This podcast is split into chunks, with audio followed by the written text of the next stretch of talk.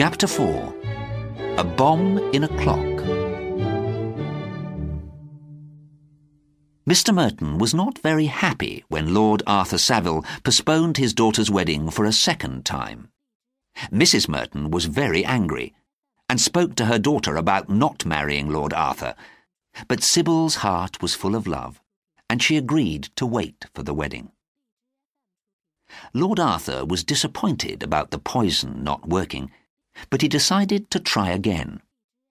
This time he felt that a bomb was the best thing to use. He got out his list of family and friends, and after thinking very carefully, he decided to murder his uncle, the Dean of Chichester. The Dean was a very clever man who loved clocks. He had a house full of them. Some were four hundred years old, and some were very modern. Lord Arthur decided that the easiest way to kill his uncle was by putting a bomb in a clock and sending it to him. But where can you buy a bomb? Then he remembered his friend Count Rouvaloff, a young Russian who sometimes went to Lady Windermere's parties. Rouvaloff was writing a book about Peter the Great, but people said that he was a revolutionary. Lord Arthur drove to the Russian's rooms in Bloomsbury to ask him for his help.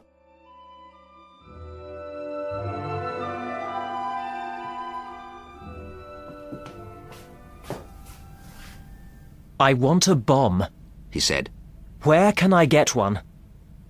Lord Arthur, replied Rouvaloff. I never knew that you were so interested in politics. My dear Rouvaloff, Politics don't interest me, answered Lord Arthur. It is family business only. Count Rouvaloff looked at him in surprise. Then, seeing that the young English lord truly meant what he said, he wrote an address on a piece of paper, put his name at the bottom, and gave it to him. The English police would love to have this address, my friend, he said. well, they won't get it from me, replied Lord Arthur, laughing, and he shook hands with Rouvaloff and ran downstairs.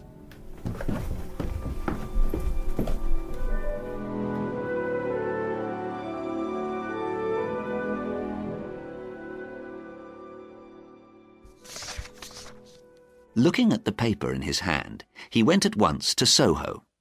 There, near Greek Street, he found a place called Bales Court. He knocked on the door of a little green house, and a strange foreign man asked him what he wanted. Lord Arthur gave him Count Rouvaloff's paper.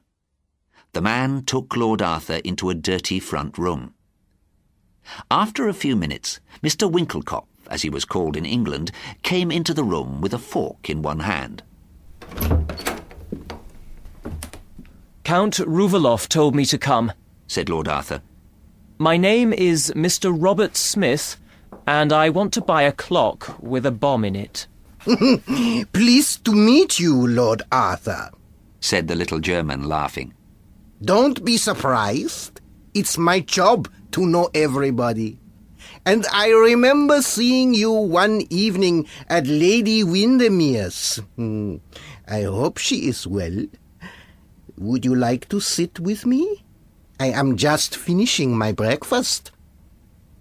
Lord Arthur was very surprised that Mr. Winckelkopf knew his name, but he followed him into the back room of the house and sat and talked in the friendliest way with this famous revolutionary. Clocks with bombs in are not good for foreign murders, said the little German. Trains are often late and clock bombs can easily explode before they get to where they are going. But if you want a bomb in a clock for use in England, I can get you one with no trouble. Can I ask you who you want to kill with it? If it's a policeman or a Scotland Yard detective, then I'm afraid I can't help you. The English detectives are our best friends. Because they are so stupid. We can do everything we want here. we don't want to kill any of them. No, no, said Lord Arthur. I don't want to kill a policeman. The clock is for the Dean of Chichester. Do you feel strongly about the church, Lord Arthur? No, no, he is my uncle. This is family business, not church business.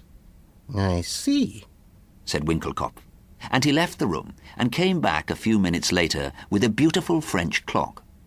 On top of it, there was a little revolutionary woman standing on a terrible monster with six heads.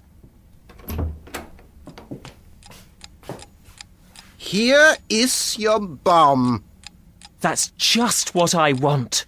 But how does it explode? That is my little secret, said the German. Just tell me two things. What time do you want it to arrive at the Dean's house? And what time do you want it to explode? I will do the rest. Can you send it off at once? asked Lord Arthur. Not today. I have some important work for some friends in Moscow. Well, could you send it either tomorrow night or Thursday morning? And I'd like it to explode at 12 o'clock on Friday, please, said Lord Arthur. The Dean always has lunch at that time. Now, how much is that? Well, the clock was four pounds, and the bomb inside will be a pound. For myself, nothing. Lord Arthur, I am only too happy to help one of Count Rouvaloff's friends. And I do not work for money. Lord Arthur put five pounds on the table, thanked the little German for his time, left the house, and went back home feeling very happy.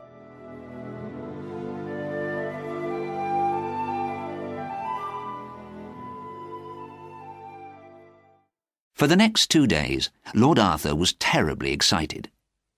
On Friday at twelve o'clock, he went to his club to wait for the news. All afternoon Lord Arthur waited, but no news came. At four o'clock the evening newspapers arrived, and Lord Arthur read them all from front to back, but there was nothing about someone murdering the Dean of Chichester with an exploding clock. There was no news from Chichester at all. He felt very disappointed. The next day he went back to Bales Court in Soho to see Mr. Winckelkopf again. The little German was very sorry about the accident, and he promised to send another clock bomb to the Dean of Chichester as soon as possible.